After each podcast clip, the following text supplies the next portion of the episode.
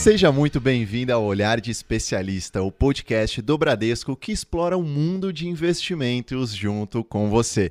Meu nome é Tailão Oliveira, vou imitar aqui um pouquinho um PH. Vocês podem também me chamar de TH.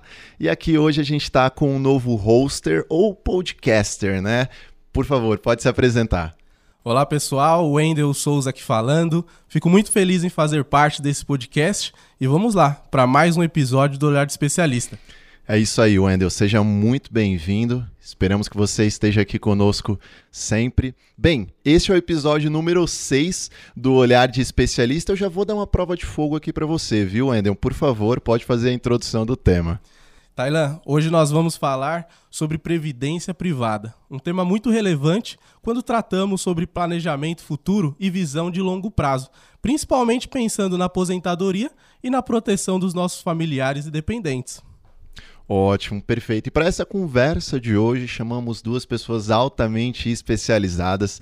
Nós temos aqui dois convidados. O primeiro é economista de formação e mestre também em economia, ambas as formações pela USP. Atua no Bradesco há mais de 15 anos, já tendo passado pela tesouraria, pela Bradesco Asset Management como gestor de fundos multimercados, já ocupou a cadeira de economista do Banco Bradesco e atualmente se encontra na Bradesco Vida e Previdência, conhecida como BVP. Realmente um profissional ali que passou por diversas áreas do banco aqui, fez um belo rotation na nossa instituição.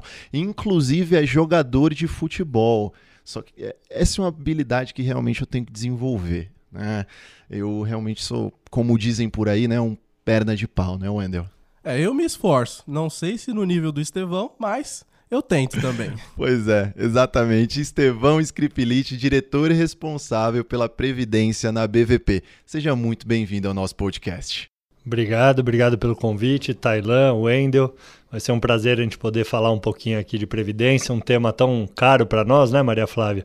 E que acho que a gente vai ter a oportunidade de explorar e de tirar alguns mitos também, né? Vira e mexe, eh, a gente ouve que a Previdência é complexa, que tem suas dificuldades. Acho que a gente vai ter a oportunidade aqui de tentar simplificar um pouco a vida dos nossos ouvintes e todo mundo entender a relevância desse instrumento, eh, seja para sua eh, planejamento individual ou planejamento coletivo da família, dos mais próximos. Então, acho que vamos ter uma grande chance de bater um papo hoje. Ótimo, perfeito. Inclusive, estreia da BVP aqui conosco no nosso podcast. Recordando que a BVP já está no mercado há mais de 40 anos, oferece diversas opções para a realização de planejamento financeiro, só que hoje a gente vai focar na previdência privada, né, Wender? Ótimo, Tailan. E a nossa segunda participante é economista também de formação e possui especialização pela USP e, além disso, é planejadora financeira CFP. Encontra-se conosco no Bradesco desde a aquisição do Banco HSBC, que ocorreu em meados de 2016. Desde então, tem atuado principalmente no ramo de previdência privada. Ah, e além de bancária, é jardineira e apaixonada por plantas e flores. Maria Flávia, gerente de gestão de negócios da Bradesco Vida e Previdência, seja muito bem-vinda ao nosso podcast. Muito obrigada, Wendel, muito obrigada, Tailan. É um prazer estar aqui com vocês, é um prazer falar de previdência, ainda mais ao lado do Estevão, e acho que o bate-papo vai ser muito bacana.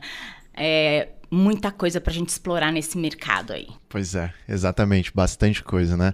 Uh, esse hobby da Maria Flávia é bem interessante, porque eu nunca tive paciência, tá? Para, enfim, plantar ali, ver crescendo, sempre abastecer de água. Realmente tem que ter bastante paciência para ver todo aquele processo, né? Realmente admirável. É, eu diria que é uma terapia, né, Thailand? E, e se você quiser começar, você pode começar com cactos, que ele é bem autossuficiente. E depois você vai evoluindo. Mas com certeza, para quem gosta, é uma terapia. Muito bom. Oh, é isso aí. Na próxima a gente vem aqui com um podcast também a respeito ali de plantas, né? pois bem, vamos ao Se Vira nos 60. Você que está nos ouvindo pela primeira vez e ainda não está por dentro desse quadro, nós pediremos para que os nossos convidados expliquem aqui rapidamente o que eles fazem até 60 segundos segundos. Dado que ambos, Estevão e Maria Flávia, participam do mesmo núcleo, eu gostaria que um de vocês aqui trouxesse a explicação ao público do que, que é realizado exatamente. Lembrando, dentro de 60 segundos. A educação manda que eu deixe as mulheres responder primeiro, então você tem 60 segundos, então, Maria vamos Flávia. lá, só dispara o cronômetro agora, hein? É, bom, na Bradesco Vida e Previdência, é, nós estamos na vertical responsável pelo produto Previdência Privada. O Estevão, que está aqui conosco, é o nosso diretor. E a gente estimula o produto para os nossos principais canais distribuidores, né? É, hoje, o Banco Bradesco. Então, esse link entre o produto de seguradora e o time comercial que está ah, no banco, basicamente, a gente faz todo esse elo para que o produto fique mais palatável, mais amigável e, e, mais de encontro ao que os clientes necessitam. Eu acho que de uma maneira bem macro é isso que a gente faz lá. Ótimo, perfeito, Maria Flávia. Acho que ficou dentro dos 60 segundos, então tá, tá tudo bem, cumpriu a regra. Bem, vamos então começar aqui no nosso primeiro bloco. Vamos aos poucos, como eu gosto de dar uma rebuscada, né, Wendel? Baby Isso steps, mesmo, é, building blocks. Bem, vamos começar pela importância da previdência privada. Há uma grande dificuldade de nós brasileiros pensarmos no longo prazo. Isso pode ser talvez uma herança de um tempo de uma inflação elevada, ou seja, um avanço de preços ali que se dava de uma forma bem rápida, realmente. Mas por que é tão importante investir já pensando, por exemplo, em aposentadoria? né? Quais são os riscos que existem lá na frente que a gente consegue mitigar realizando um planejamento prévio a respeito disso? Acho que é uma ótima primeira pergunta para a gente começar a explorar aqui os atributos de previdência. E como o Tailan colocou, acho que no Brasil a gente tem um histórico de uma memória inflacionária é muito alta comparado com outros países do mundo. Então a gente vê do período de hiperinflação, lá década de 80, e mesmo depois da estabilização, a gente ainda tem um regime de inflação acima do que é o que acontece no resto do mundo. Né? Então a inflação invariavelmente está ali uh, transitando entre 5% e 10%, que é um nível muito alto uh, para você proteger o seu poder de compra ao longo do tempo. E como consequência da inflação alta, a gente também tem um ambiente em geral de juros elevados também no Brasil. Então, que são duas características do país que reforçam a importância da previdência, dos instrumentos de previdência. Então, a proteção à inflação é essencial para você ter uma estabilidade do seu poder de compra ao longo da sua vida. Sem um instrumento de proteção de inflação, isso corrói a sua renda. Então, o que você consegue comprar hoje vai uh, sendo perdido ao longo do tempo se você não tiver o instrumento de proteção de inflação. E a gente tem vários fundos de previdência que buscam um pouco essa proteção do poder de compra ao longo da vida, tanto na fase de acumulação quanto na fase uh, de renda, que também tem uh, o reajuste por indexadores de inflação contratados. Então, esse é um, um, um fator. O outro fator é a taxa de juros elevada. E a taxa de juros elevada, a gente costuma brincar que ela joga muito a favor do tempo. Então, quanto antes você começa a fazer a sua acumulação, você vai acumulando juros sobre juros ao longo de vários anos, e isso é poderosíssimo para o quanto você consegue acumular de reserva para a sua idade mais avançada, para a sua aposentadoria. Então, acho que essas duas características, a memória inflacionária elevada e a taxa de juros alta, só reforçam a potência do instrumento de investimento de longo prazo e você começar os seus investimentos o mais cedo possível. E a Previdência talvez seja o instrumento mais poderoso para isso, como a gente vai comentar adiante outras características é, do produto. Então, tentando ser breve, acho que esses dois fatores, inflação alta e taxa de juros elevada, acho que só alavancam o quanto a Previdência pode entregar de valor na sua acumulação ao longo da sua vida. Ótimo. Eu acho que aqui também, é, Thailand e Wendel, além do que o Estevão falou, a gente tem alguns outros fatores quase psicológicos aí, entre aspas, que é, a gente precisa estimular a população a cultivar, né? Por exemplo, hoje nós temos, já conquistamos a longevidade, é um fato. É, a longevidade é uma coisa boa? É mas precisamos nos preparar para viver mais, né? Nós vamos viver muito mais do que qualquer cálculo atuarial possa ter imaginado aí. Então, isso precisa de preparação. Temos aí um custo de saúde muito crescente, é, expectativa de vida crescendo cada vez mais, né? A gente vê aí a passos largos a expectativa de vida é, evoluindo, principalmente no Brasil. Nós temos um sistema público de saúde e aposentadoria que é, tem aí as suas limitações. Então, não depender de familiares e possuir a sua independência financeira, né, manter o seu padrão de vida, é muito importante. Eu acho que uma das nossas maiores lutas é, é, o nosso povo não tem a cultura de longo prazo, como o Estevão bem falou aqui, por todos esses fatores, mas é muito importante que a gente ajude a desenvolver essa cultura para que todos fiquem mais respaldados aí. Perfeito, ótimo. É, eu acredito que quanto antes a gente começar, melhor, né? Como o Estevão bem colocou aqui. Até porque as pessoas estão vivendo mais, ou seja, é preciso guardar mais dinheiro, porque quando chega lá na velhice você tem também eventualmente um aumento de custos hospitalares, entre outros aspectos, e até mesmo para você manter o seu padrão de vida né, ainda não depender de familiares, para você realmente chegar ali e ter um momento de tranquilidade quando as suas atividades laborais já não podem ali ser realizadas. Quando você efetivamente chega no momento da sua aposentadoria, você só quer uma tranquilidade, né, depois de ter trabalhado a vida toda.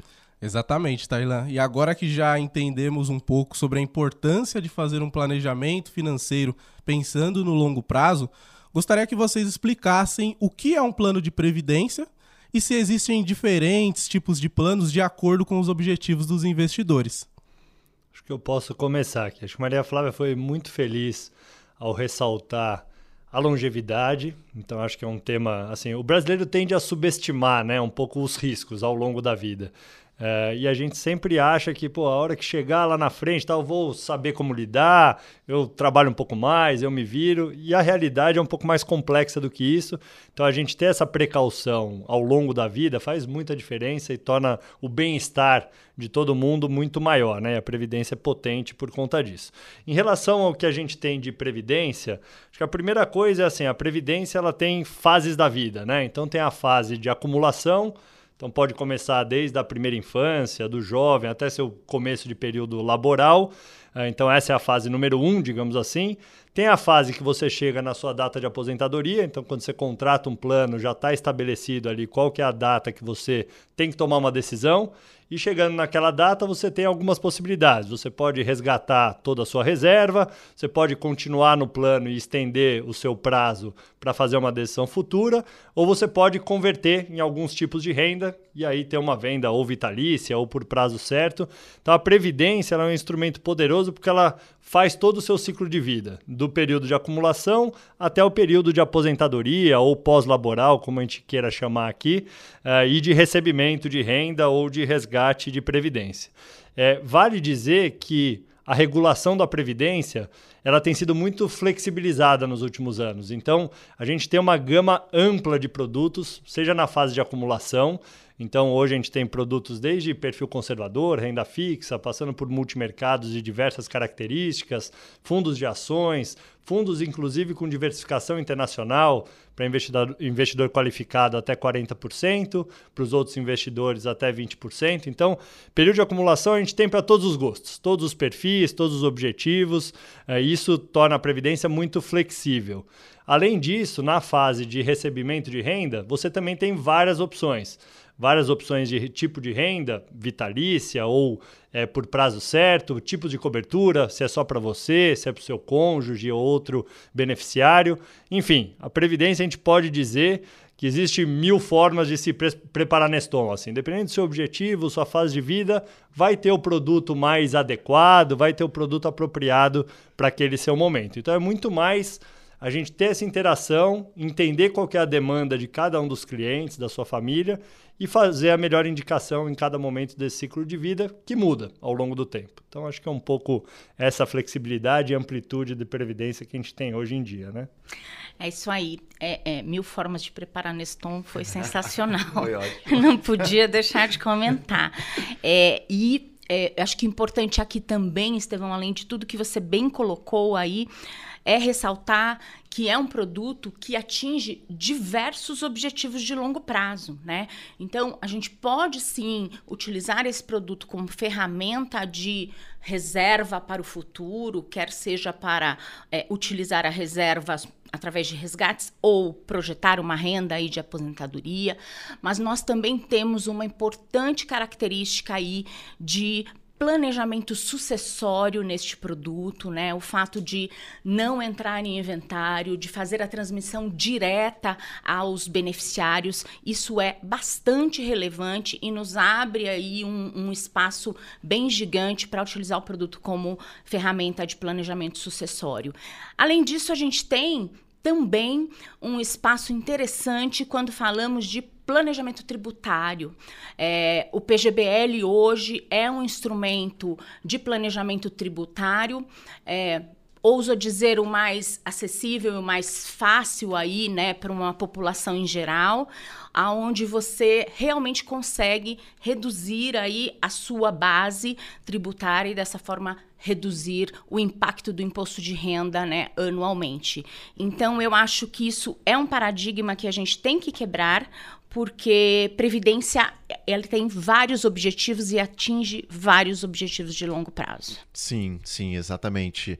Eu vou até fazer aqui uma tecla SAP, Wendel, é, que o Estevão falou a respeito de investidor qualificado. Somente explicando aqui para o nosso público do que, que se trata. Investidor qualificado é um investidor que atesta por escrito que ele possui conhecimento de mercado e ele tem mais de um milhão de reais investidos no mercado financeiro como um todo. Não é o caso, obviamente, da maior parte da população brasileira, e para este público específico, como eles têm realmente uma capacidade ao risco, ou seja, eles têm mais dinheiro de fato para investir, tem investimentos que, por exemplo, contam com regras diferenciadas, eventualmente uma maior flexibilidade, maiores prazos de resgate, enfim, que são mais adequadas à sofisticação que esse público apresenta, que é o contrário do investidor geral. Né?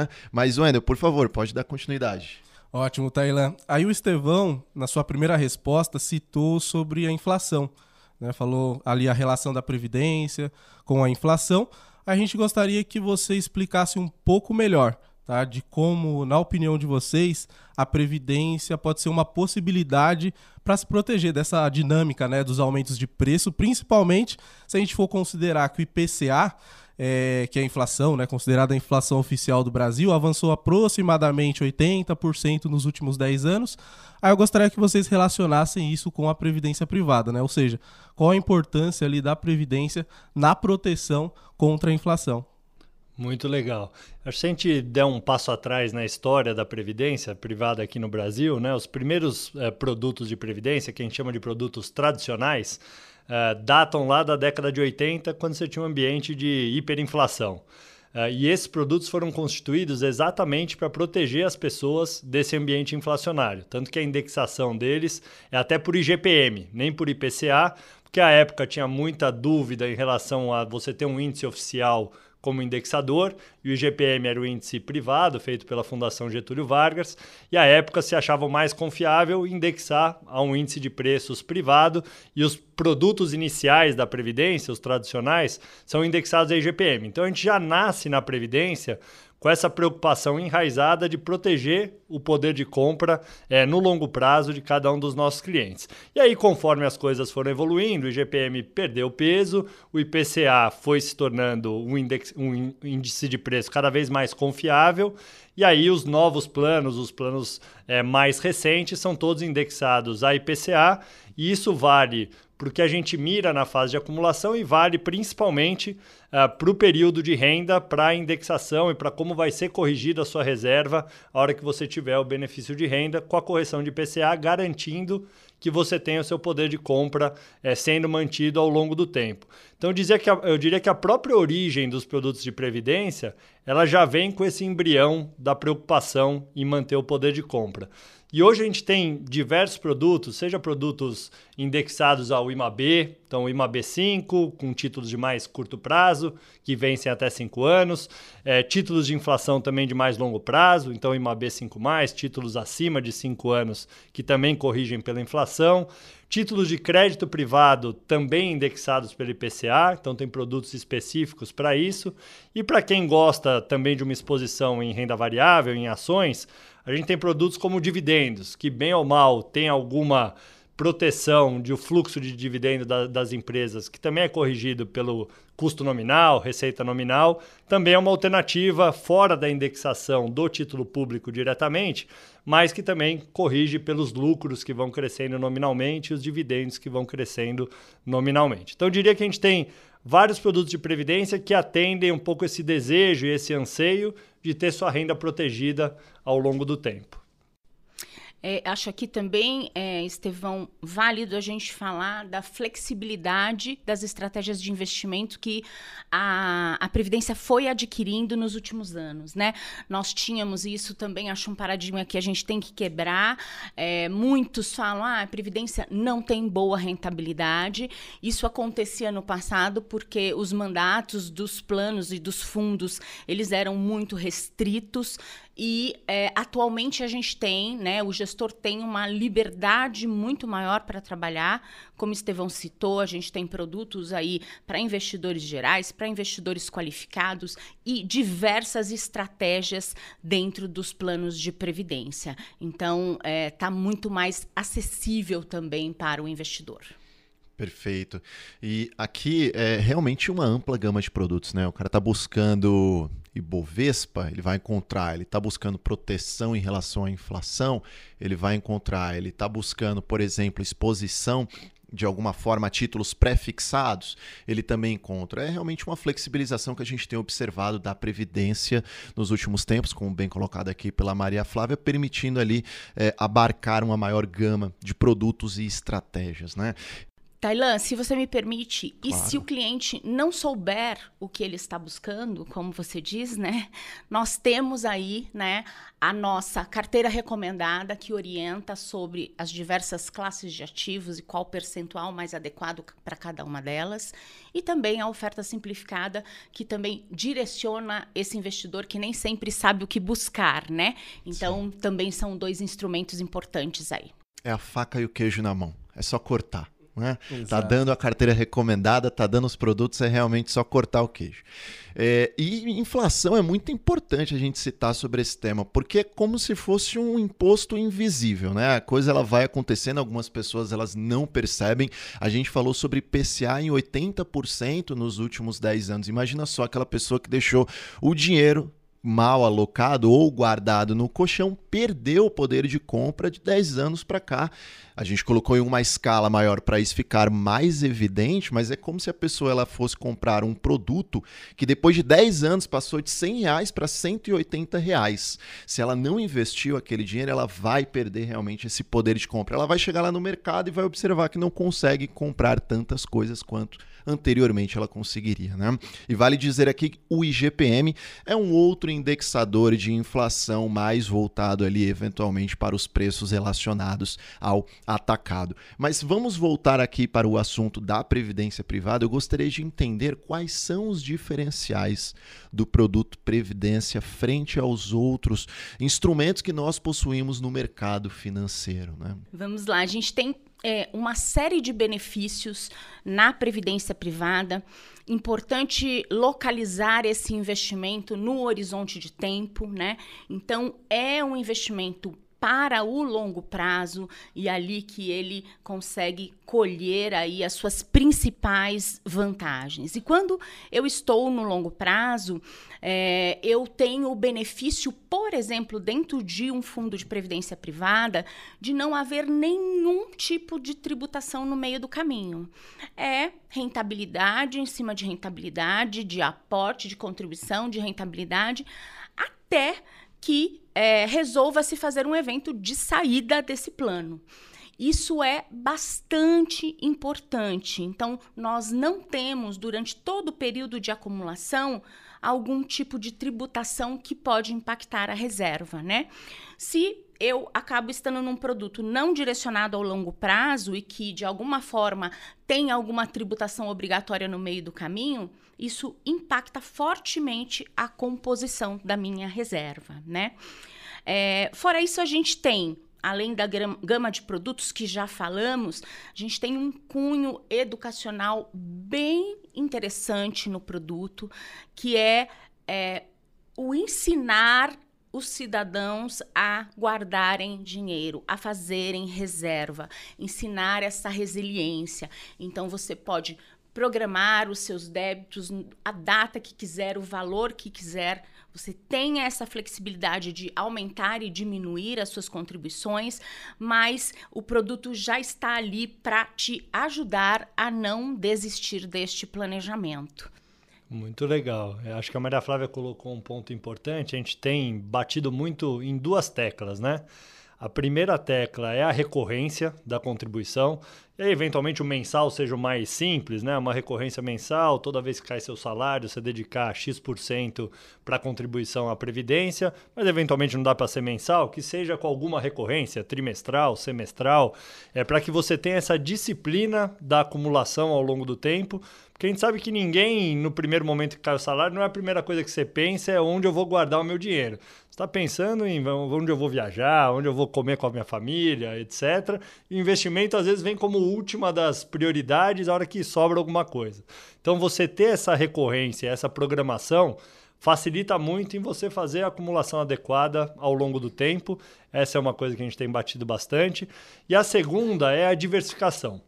Então, como a gente tem uma gama de produtos ampla, você concentrar em um produto não tem necessidade nenhuma. Então a gente costuma sempre dizer, você ter três, quatro fatores de risco, pelo menos na sua carteira, três, quatro produtos diferentes, é sempre salutar. Porque ao longo do tempo vai ter um momento que a renda variável é melhor e a renda fixa sofre mais, vai ter um outro ciclo que a renda fixa te protege muito mais uh, e a renda variável não vai tão bem. Então você ter alguma diversificação de portfólio sempre ao longo da sua vida, certamente vai produzir resultado no médio e longo prazo. E aí só mais um fator da previdência que eu acho muito interessante, é a ausência de imposto de renda e portabilidade interna entre fundos. Então, você tem o fundo A, Aí de repente você está incomodado com a rentabilidade daquele fundo e tem um fundo B que você acha interessante. Você migrar sua reserva do fundo A para o fundo B, você faz sem nenhuma incidência de imposto, pode fazer isso quantas vezes você quiser ao longo do seu período de acumulação o que é poderosíssimo em relação a outros investimentos, que cada movimentação que você faz, você tem que apurar seu imposto de renda, quanto você ganhou, e você tem uma tributação associada que vai comendo sua reserva no meio do caminho. Então, acho que esse é outro atributo também bastante poderoso ao longo do tempo. Imaginem vocês se nós unirmos este atributo que o Estevão acabou de nos falar com o fato de não ter tributação né, é, intermediária nenhuma e a gente lembrar que estamos falando de longo prazo, 10 anos, e que estamos numa economia extremamente volátil, né? É, o benefício que isso não traz para esse tipo de planejamento. Então, é só um pontinho aí para pensarmos. Não, com certeza. E vale ressaltar aqui algo que o Estevão falou que é muito importante e que às vezes, é, vamos lá, às vezes eu acabo até esquecendo de citar isso no meio da conversa, que é a diversificação. O único almoço grátis que existe no mercado financeiro. A gente costuma falar que não tem almoço grátis, mas a diversificação ela vai reduzir a oscilação do portfólio e eventualmente aumentar a rentabilidade. E lembrando aqui, previdência, gostei também desse, desse argumento que vocês trouxeram da facilidade que existe de ocorrer, por exemplo, um débito automático na conta. Né? Então é como se fosse uma poupança forçada, vamos dizer assim, principalmente para as pessoas que eventualmente não conseguem poupar aquele recurso no início do mês, já é uma forma ali, já vai ser feito automaticamente. Tem algumas pessoas que simplesmente acabam esquecendo, isso também pode acontecer. E claro, da facilidade que há de migração de recursos, de você é, poder partir de um plano para outro. Isso é uma grande facilidade, uma praticidade que existe nesse investimento. Excelente, Tailan. Se a gente for analisar produto previdência, várias opções, vários benefícios, tá? Um produto muito completo que hoje nós temos disponível no mercado financeiro. E assim que falamos sobre previdência privada, algumas pessoas associam as siglas VGBL e PGBL. Aí eu gostaria que vocês explicassem um pouco melhor essas siglas. Vamos lá, então. É uma sopa de letrinhas, né, é, Wendel? Mas não é difícil da gente entender. É, os dois produtos são produtos de seguradora, isso é importante dizermos. Então, o VGBL ele tem é, significado de vida gerador de benefício livre, certo? E o PGBL é o Plano Gerador de Benefício Livre. Mas acho que mais importante que a gente traduzir as siglas. Acho de uma maneira bem rápida a gente falar o que é cada um deles, né? É, então, ser bem simplista aqui para a gente não ficar entrando no tecnês mais. VGBL é um instrumento de acumulação de longo prazo, né? Faça sua reserva, acumule, rentabilize e quando você decidir sair dali, você será tributado sob a rentabilidade desse desse investimentos entre aspas. E o PGBL é um instrumento de planejamento tributário. O que significa isso? Significa que através desse instrumento eu posso aumentar as minhas despesas dedutíveis no imposto de renda. E dessa forma, para quem faz imposto de renda sabe, é a única forma de eu reduzir a minha base tributária. Então, o PGBL é uma forma de você aumentar as suas despesas dedutíveis. Então, da mesma forma que você, por exemplo, pode ter despesa dedutível com gasto hospitalar, gasto com educação, você também pode ter com o PGBL. Exatamente, exatamente, Tailan. É exatamente dessa forma que ela e que o PGBL entra na declaração de imposto de renda como uma despesa dedutível. De, de, forma simplificada, a gente costuma indicar o PGBL para um público mais restrito, que é quem faz a declaração do imposto de renda completa e para quem contribui para o INSS. Fazendo essas duas coisas, você está elegível a ter esse benefício tributário, que ele pode chegar até 12% da sua base. Então, vamos dar um exemplo aqui: é 10 mil reais de base tributável no ano você tem até R$ 1.200 para fazer de contribuição de PGBL, que pode deduzir da sua base tributável. E se você tiver uma, um, uma alíquota que seja mais alta, é, isso implica uma economia de quase 3% enquanto você paga de imposto no final do dia. Então, acho que o PGBL, de forma bem simplificada, acho que é essa o grande atributo dele. É para a pessoa que faz o imposto de renda completo que tem a contribuição no INSS, podendo ter esse benefício de até 12% de dedução da base dele. Então, otimização tributária na veia, digamos assim. Na veia, exatamente. É, isso daria um outro podcast, tá? Só PGBL, diferimento fiscal, mas de uma forma bem simplificada, eu acho que é isso. Ok, ótimo. E se, por exemplo, a pessoa ela contribui com 12% no PGBL, mas ela ainda quiser continuar fazendo previdência privada, aí no caso migra para o VGBL, o que vai além dos 12, correto? Exatamente. E é super comum isso, Tailan. É, o indivíduo ele chega na fase mais madura da vida, sempre com um VGBL, um PGBL. Em algum momento ele precisa do diferimento fiscal, ele contribui, em outro momento ele não precisa mais, ele paralisa. Então isso é super comum, tá? Fazendo entre os dois produtos aí a navegação mais adequada. Ótimo, entendi. Vou ter que mandar o um podcast para um colega meu, ele estava me fazendo umas perguntas sobre isso. Achei meio complexo de explicar, mas vocês dois explicaram muito simplificadamente. E aqui eu também gostaria de colocar a conversa de progressivo e regressivo, que é outra coisa que a gente escuta quando falamos no assunto previdência. É a forma com que vai incidir um imposto, correto? Exatamente isso. Aliás, é o único investimento no Brasil que permite você escolher como quer ser tributado, né? É, ainda tem essa essa, essa elegância aí, né? essa magia. Então, eu tenho dois regimes tributários dentro do produto que você pode é, escolher de acordo com o seu perfil fiscal. Qual que é a diferença básica entre eles? De novo, de uma maneira bem, bem reduzida aí. É, o regime progressivo a base dele de tributação é a renda tributável anual daquele participante. Então, eu quero ser tributado pela minha renda, né, pelo meu volume de renda anual. É o regime progressivo que você escolhe. O regime regressivo, ele é a base dele é o tempo de permanência no investimento. Então, é aquele que inicia lá em 35, mas vai caindo 5% a cada dois anos, a ponto de chegar em 10% de tributação. Então, se eu estou fazendo um planejamento é, de longo prazo e quero ser tributado aí com base no tempo, é o regressivo que eu escolho. Eu diria que os 10% do regressivo, que é acima de 10 anos, né? Então, você começa com 35, a cada dois anos vai caindo 5% a sua alíquota. Então, para quem for fazer um investimento e tem um horizonte de mais de 10 anos, o regime regressivo é muito poderoso, porque você chega numa alíquota de 10%, que é a menor alíquota dentro dos produtos financeiros, tirando os isentos, né, que são outro, outro bicho, mas todos os outros produtos financeiros, a previdência é quem atinge a menor alíquota e com o benefício de não ter tributação nenhuma no meio do caminho. Então você combina as duas coisas, não tem tributação nenhuma durante todo o período de acumulação. Vai acumulando rentabilidade sobre rentabilidade e só vai tributar lá na frente a menor alíquota possível, que é 10%. Você imagina o quanto isso traz uh, de benefício para você acumular mais reserva do que outras alternativas. Então, era só para fazer esse é. adendo é, e esse complemento. Aí, muito né? interessante. Sim, sim. A Maria Flávia falou que daria para a gente ficar uma hora falando sobre esse aspecto, mas eu vou ter que aprofundar um pouco mais aqui, viu, André? Eu vou ter que usar também um pouquinho do conhecimento dela, né? E Maria Flávia, por exemplo, e se a gente juntar o regressivo com o PGBL?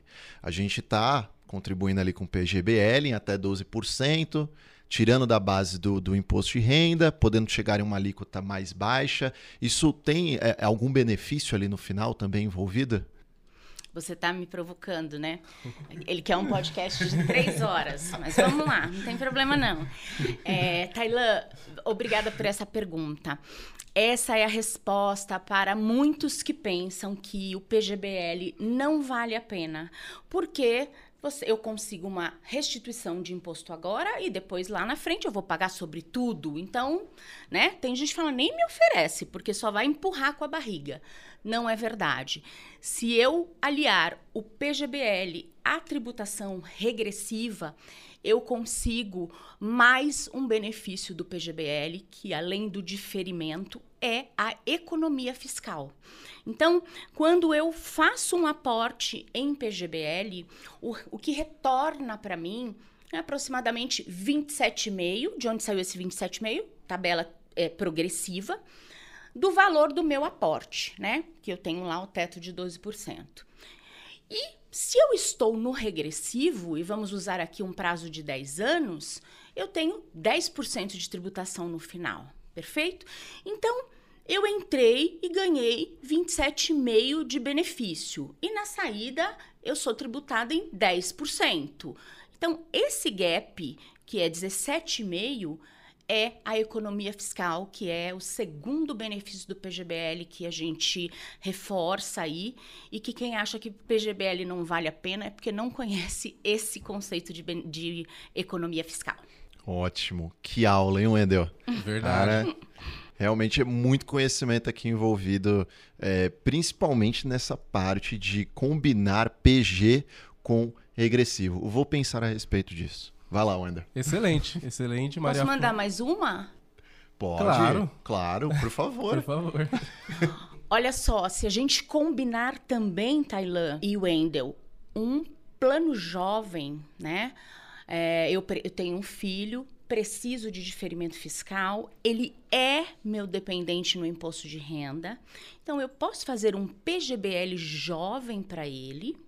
Eu colho esse benefício fiscal na minha declaração de R e lá na frente, eu escolhendo a tributação progressiva, e se a gente estiver falando aí de mortais, né, de, um, de, um, de uma acumulação não gigante aí, uma acumulação para o jovem poder comprar um carro, iniciar uma faculdade, um negócio, tudo isso, ele tem a possibilidade até de resgatar este valor sem imposto de renda ou transformar aí em renda mensal sem tributação, porque o jovem não tem aí a sua renda está iniciando ou fica bem abaixo da tabela progressiva. Então é só mais uma combinação legal aí que dá para fazer. Várias dicas. Várias mesmo. E ótimo. E várias combinações possíveis e combinações para todos os gostos, né? E também para todos os objetivos e para todos os tipos de investidores. Muito bom mesmo, Maria Flávia.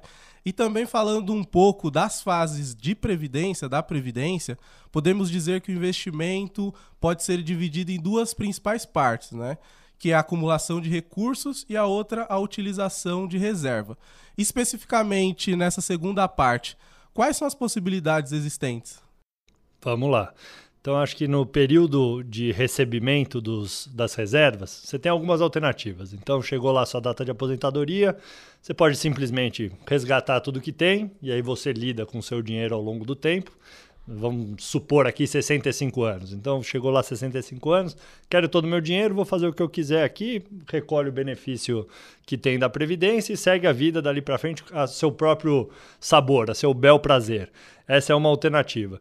A segunda alternativa é você postergar a decisão de conversão em renda, continuar com VGBL ou com PGBL, com todas os, as características que ele tem no período de acumulação e ir fazendo a sua administração financeira, seja com resgates é, programados ou com resgates que você faz ao longo do tempo e continuar no regime de acumulação por um período mais longo. E a última das alternativas, que talvez seja onde a previdência se constituiu como uma, uma fonte é, mais satisfatória, é você converter em renda para diversas é, formas que você pode fazer a decisão. Então, vou colocar algumas aqui, espero não ser muito técnico também para a conversa não ficar chata. Então, você pode converter uma renda vitalícia. Cheguei lá 65 anos, quero ter minha renda até morrer muito bem, a seguradora vai fazer o seu cálculo atuarial, quanto acha que você vai viver, etc. E vai definir a sua renda. Você vai ganhar mil reais corrigido pelo IPCA ao longo de toda a sua vida. Na renda vitalícia, você ainda tem outros tipos de renda, que é a renda vitalícia com reversão a algum beneficiário. Então, quero ter uma renda vitalícia e, se eu morrer, quero ter uma renda vitalícia também para minha esposa. Aí vai ter um duplo fator de risco, ele vai calcular minha minha longevidade, a longevidade da minha esposa e vai me dar a renda que ele estima até pagar até minha esposa morrer. É uma segunda alternativa. E tem uma terceira alternativa que é a renda vitalícia com prazo mínimo garantido. Então, Estevão vai lá, quero uma renda vitalícia, mas se eu morrer muito cedo, eu quero proteger meu filho ou minha esposa por pelo menos 10 anos para eles receberem essa renda que hoje é minha. Então vai lá, Estevão, 65 anos, fez a renda vitalícia, putz, teve um acidente por qualquer motivo, morri com 75 anos. Mas protegi meu filho durante 10 anos para ele receber o que eu receberia. Então também tem essa alternativa. E além desses, desses modelos de renda vitalícia, a gente tem outras duas modalidades. Então tem a renda temporária, onde eu defino o prazo pelo qual eu quero receber. Então vamos supor por 20 anos. Cheguei a 65 anos, quero receber uh, por 20 anos. Vamos fazer o cálculo atuarial, vamos falar, ó, por 20 anos você tem direito a receber mil reais por mês. Tem outra alternativa que é a renda por prazo certo.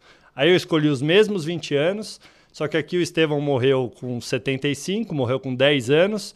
É revertido para o meu beneficiário o resto do período. Então eu escolhi 20 anos, morri por, com 10 anos é, eu tenho mais 10 anos de benefício que não é pago mais para o Estevão, é pago para o filho dele ou para a esposa dele. Então você contrata um prazo certo, sem risco atuarial, aí é só um risco financeiro de seguradora e você, pelo período que você contratou, aqui limitado a 20 anos. Então, é, mais uma vez, assim, você vê o tamanho da flexibilidade da Previdência. Você pode escolher a renda vitalícia, a temporária, por prazo certo, com cobertura por beneficiário ou sem cobertura, cobertura só para você. E a depender dessas escolhas, o cálculo atuarial do lado da seguradora é diferente e a renda que vai pagar por você, para você, também, por consequência, é distinta em cada uma das alternativas.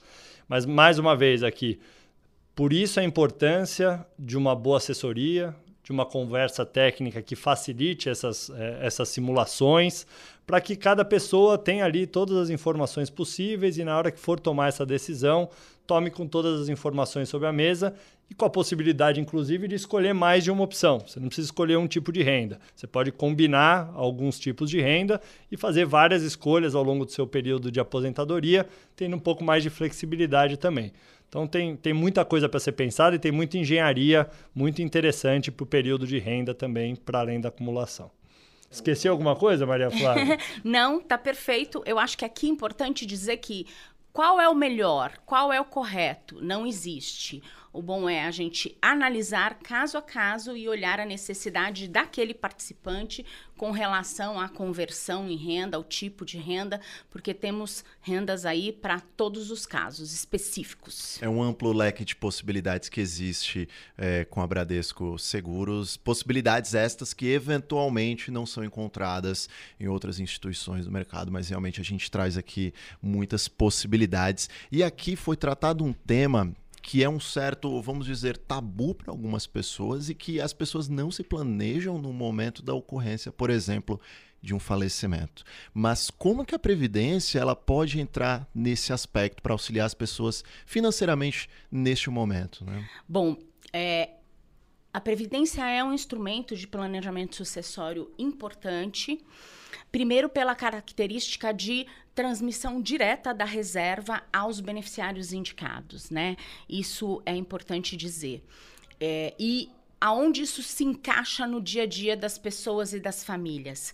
No colchão de liquidez, né? Uma família que perde o seu pilar financeiro, ela continua abastecendo carro, fazendo supermercado, pagando aluguel, pagando condomínio, pagando escola e minimamente durante o, o processo aí de inventário precisa de um, uma reserva financeira para isso.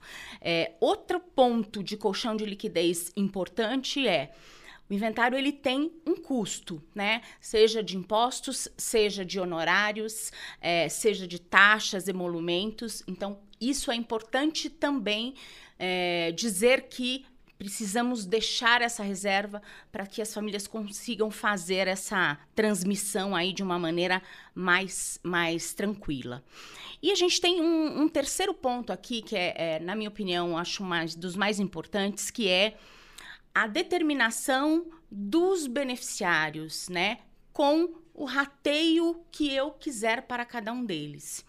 Se eu não me preocupar com a transmissão sucessória, na minha falta, o meu patrimônio vai a herdeiros necessários, como é obrigatório. No entanto, do todo do patrimônio, a gente tem metade dessa laranja que é a parte disponível.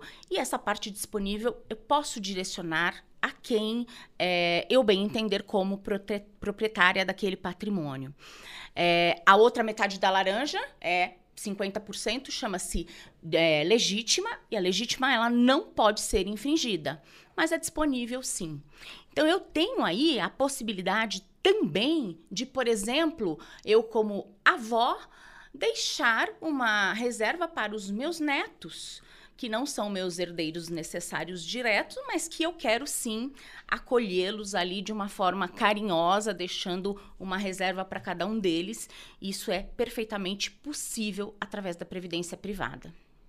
Acho que esses dois atributos que a Maria Flávia colocou trazem um pouco do lado humano, né, desse instrumento da previdência. Então, o primeiro associado ao momento da dor, né? E aqui a burocracia do Brasil, a gente sabe o quanto tempo leva para resolver determinadas é, questões e embrólios jurídicos aí de sucessão. Então, você ter o instrumento da Previdência que te gera uma liquidez quase imediata, ou seja, no momento de maior dor que você está com a cabeça tendo que resolver um monte de problema, discutindo um monte de pendenga no meio do caminho, a Previdência tem esse lado humano de facilitar algumas decisões e facilitar essa transição durante esse período de resolução de burocracias no momento de muita dor. E o segundo é você ter a liberdade de escolher para 50% das suas reservas para quem você quer dar o dinheiro. E aqui eu acho que a gente tem também, Estevão, que derrubar um outro paradigma né, com relação à previdência privada. É, tem pessoas que acreditam que planejamento sucessório é um instrumento necessário só para grandes fortunas. Isso não é verdade, né? É, o patrimônio médio do brasileiro é um apartamento, um, uma casinha na praia, um carro, uma reserva financeira, né? Esse é o patrimônio de, médio do brasileiro de classe média. E para isso é necessário uma reserva é, para que se inventarie, para que se distribua. Então, é, planejamento sucessório não é só para grandes fortunas, é para todo mundo no dia a dia. Isso é uhum. importante. Quando a gente pensa em planejamento sucessório, logo vem na cabeça aquilo de testamento, né, Wendel? Ou eventualmente, é, como é dito juridicamente, né, um litígio, ou seja, um conflito entre os herdeiros, o que acaba aumentando os custos, né?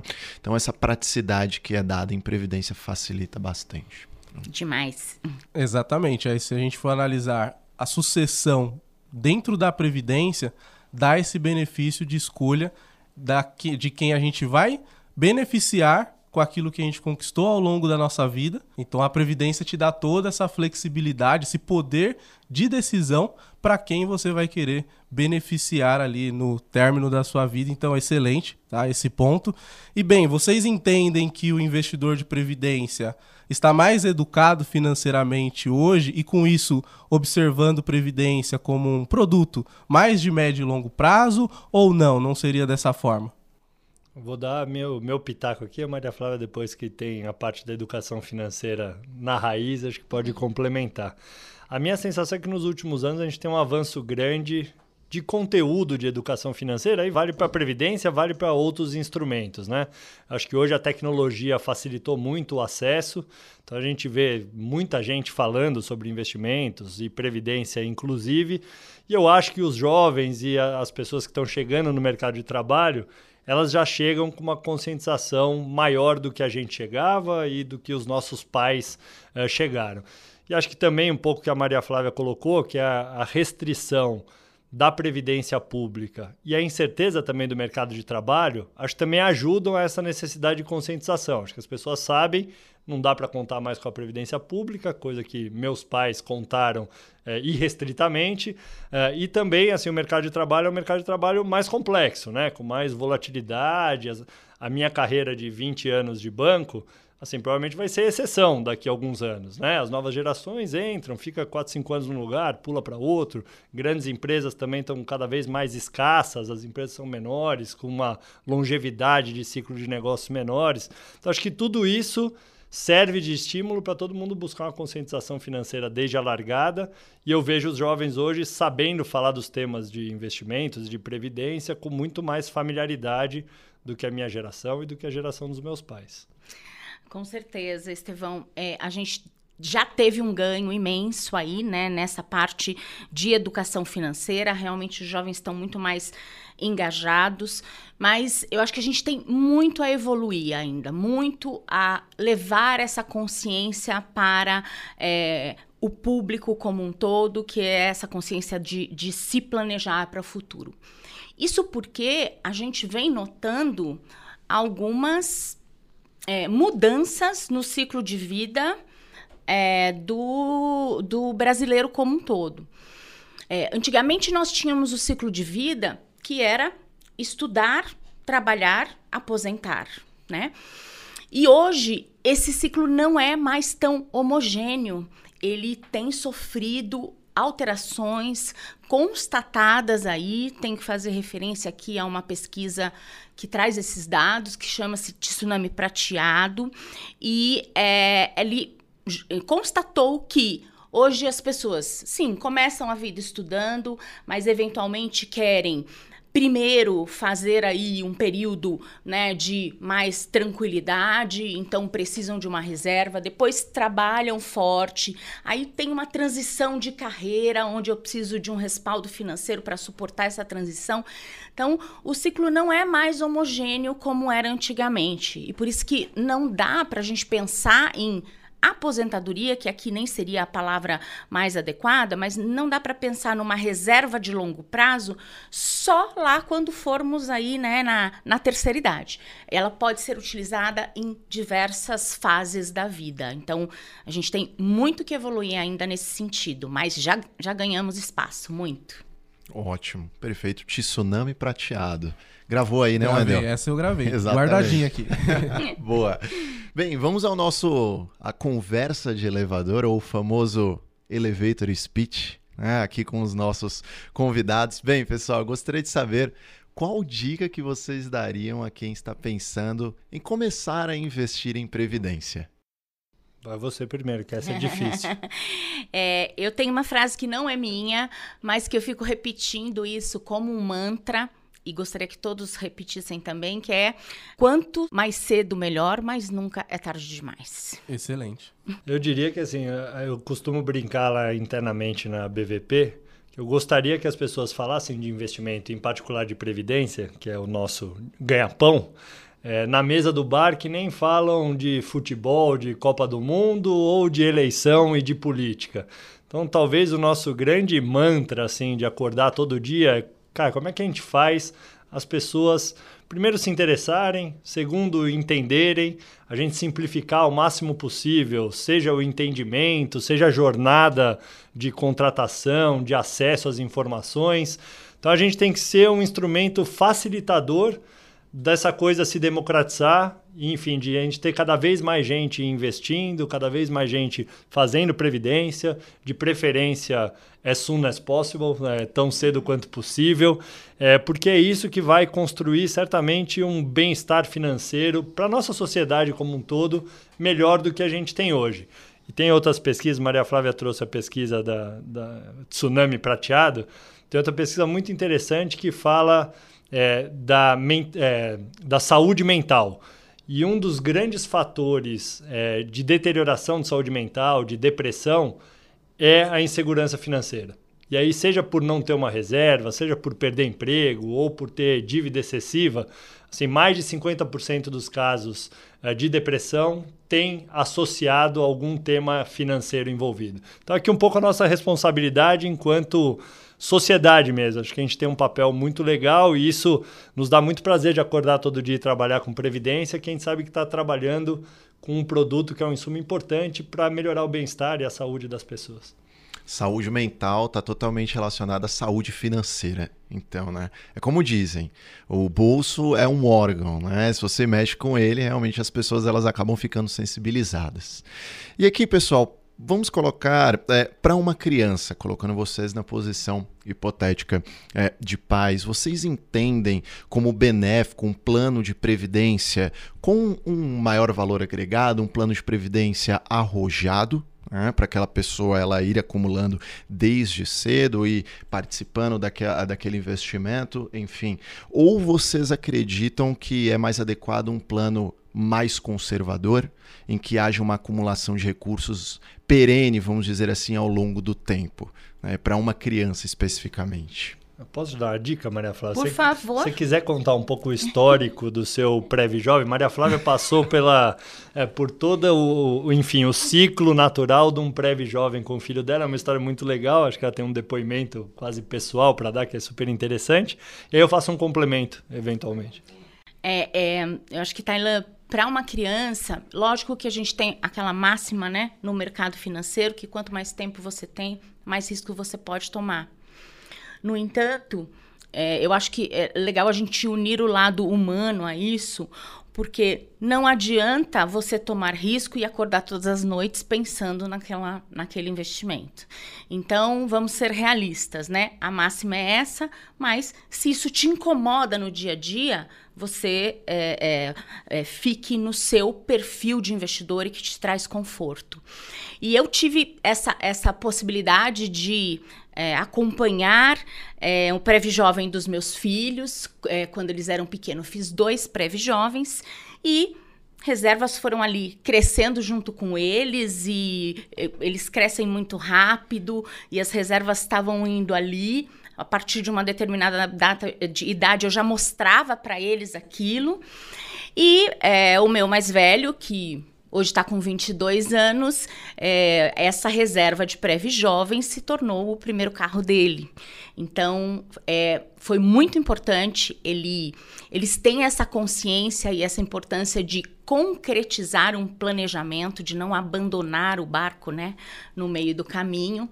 E foi uma experiência única aí. É, acho realizador. Que depoimento. É, realizador, realmente. Só como complemento, assim, a gente tem ido na direção de ter cada vez mais amplitude na oferta do nosso produto Prev Jovem, então ter cada vez produtos mais sofisticados que tenham as diversas é, fontes de, de risco e de retorno, então produtos de multimercado, produtos de renda fixa mais conservadores, então ter uma grade mais ampla.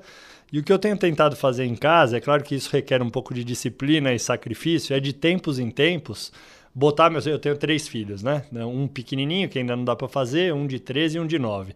É botar meus filhos para falar sobre o tema de investimentos, das empresas, das ações, é, da taxa de juros, para eles começarem a entender e ter primeiras in, intuições de como se decide, né? Do que é de risco, que tipo de risco tem envolvido. Então, um exemplo é botar 10, 20 ações do Ibovespa, explicar um pouco que setor atua, quando que um setor desse vai bem, quando que vai mal, o que está acontecendo. Prazer, é óbvio que eles não vão entender tudo, mas você vai introjetando, acho que a disciplina de parar para pensar no tema, entender e deixar eventualmente eles escolherem. Então, ah, o que, que você acha? Depois que tudo isso que a gente conversou, por que, que você acha que isso é bom, por que, que você acha que isso é ruim? E aí, com o tempo, você vai vendo que eles vão pegando vão, as vão. coisas. O que você faria, né, Estevão? É. Com o tempo, eles vão. É. Então, ficando... acho que é legal essa conversa individual ao longo do processo de acumulação, de tempos em tempos, você fazer um bate-papo, acho que vai educando e eles vão se familiarizando e entendendo a importância do tema para a vida deles.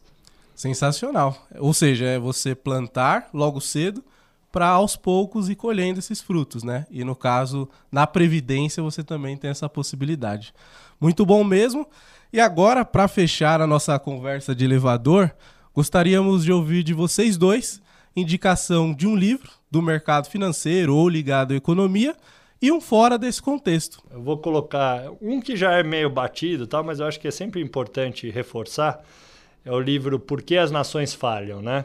Acho que muita gente já deve ter falado do mesmo livro, acho que já deve ser um clássico, é. mas realmente assim é um livro que explica muito de por que determinados países vão para frente e outros uh, ficam para trás e eventualmente com características muito similares, né? Então, sei lá, Coreia do Norte, Coreia do Sul, Estado A, o Estado B do Brasil, que tem assim informações de população uh, similares e dependendo das decisões que você toma ao longo do tempo, das instituições que você constrói, dos incentivos, um vai super bem, outro vai super mal. Então acho que é muito interessante e traz muitas reflexões de como é importante criar instituições que funcionam, criar incentivos que levem o país a produzir mais, a criar riqueza para todo mundo. Então acho que é um livro super interessante. Então, por mais seja meio batido, eu acho legal é, colocar. Esse da parte mais técnica.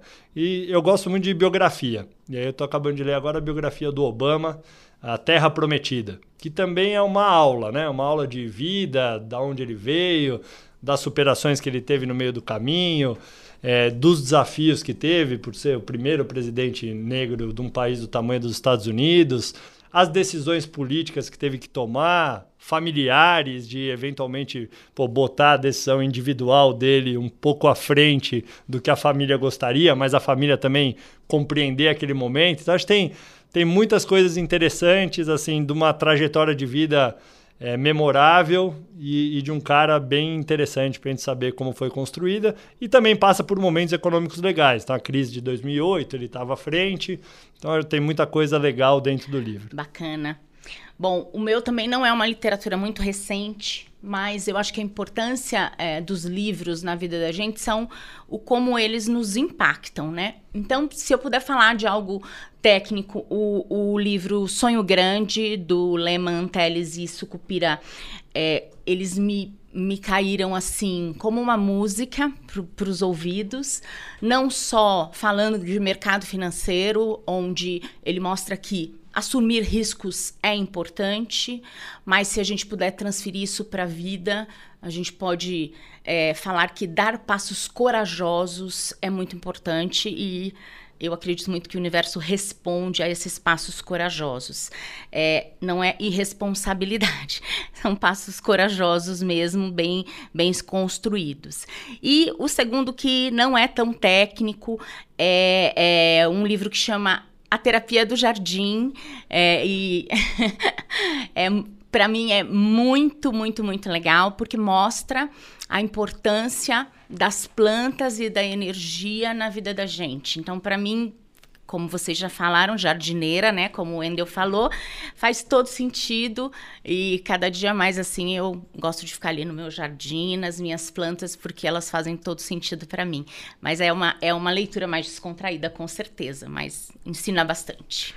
Ótimo, perfeito. Gente, que conversa prazerosa aqui com vocês dois. Tenho certeza que o tempo passou muito rápido para quem está é, aqui nos ouvindo. Realmente foi uma conversa bem proveitosa. Eu gostaria de agradecer ao Grupo Segurador por realmente ter estado aqui conosco. É, gostaria de agradecer aqui ao Estevão, diretor, e nosso jogador de futebol também, é a Maria Flávia, gerente aqui de gestão de negócios e também muito bem colocado a jardineira. Né? é isso aí, eu deixo a palavra com vocês, final, por favor. Não, obrigado pelo convite, a gente está sempre à disposição, vocês são parceiros aí de todos os tempos e todas as datas. Uh, e acho que nosso maior objetivo aqui é fortalecer a cultura é, da Previdência, como uma empresa que foi uma das pioneiras, então estamos aí há 42 anos quase no mercado, fazendo previdência diferente de outras instituições com começo, meio e fim, que acho que é importante. Então a gente nos preocupa em fazer previdência da criança, do nascimento dela, a última conversão de renda ou processo sucessório. E a gente quer cada vez mais reforçar essa marca, a marca de ser a empresa que melhor faz previdência no Brasil e que faz previdência com começo, meio e fim, não só para ter o ganho financeiro da fase de acumulação, mas para ter é, o contexto da vida de cada um dos nossos clientes e as suas famílias. Acho que esse é o nosso grande gol é, do dia a dia. É, exatamente, Estevão. Eu agradeço muito vocês terem aberto esse espaço principalmente para a gente derrubar alguns paradigmas com relação ao produto previdência privada, porque como uma amante aí do produto, eu fico bem chateada quando eu vejo algumas coisas em internet, em, em, em revistas, na mídia. Então eu acho muito importante a gente poder falar assim claramente, de uma maneira descontraída, que é o que vocês provocam aqui nesse podcast, muito bacana. Então, muito obrigado por esse espaço aí. Ah, antes de encerrarmos, não esqueça de curtir esse conteúdo e compartilhar com aquele amigo que deseja entender mais sobre previdência privada e planejamento futuro. Agora, um ponto importante, ouvinte, para acompanhar seus investimentos no Banco Bradesco e outras instituições financeiras, baixe o Investe Mais Bradesco na sua loja de aplicativos. É uma forma prática de visualizar seus investimentos, um verdadeiro consolidador. Esse foi mais um episódio do Olhar de Especialista, o podcast que explora o mundo de investimentos com você. Valeu!